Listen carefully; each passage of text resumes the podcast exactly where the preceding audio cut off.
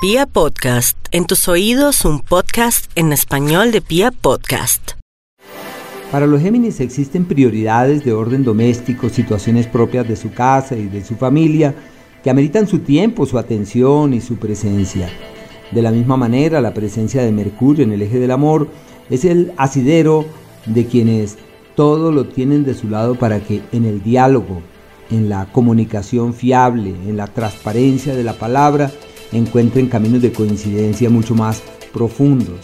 Eh, yo sé que estamos en tiempos de resguardarnos y de cuarentenas, pero los Géminis están en un ciclo excelente para los viajes o resolver cosas pendientes con otras ciudades. En el plano económico, las inversiones pintan muy bien y sobre todo los lazos económicos con la familia. En lo, en lo laboral, por Marte, aliados, ayudas, apoyos, la anuencia de los jefes, de los superiores y un tiempo en el que pueden hacer ajustes que nunca lamenten. O sea, les va muy bien en ese sentido.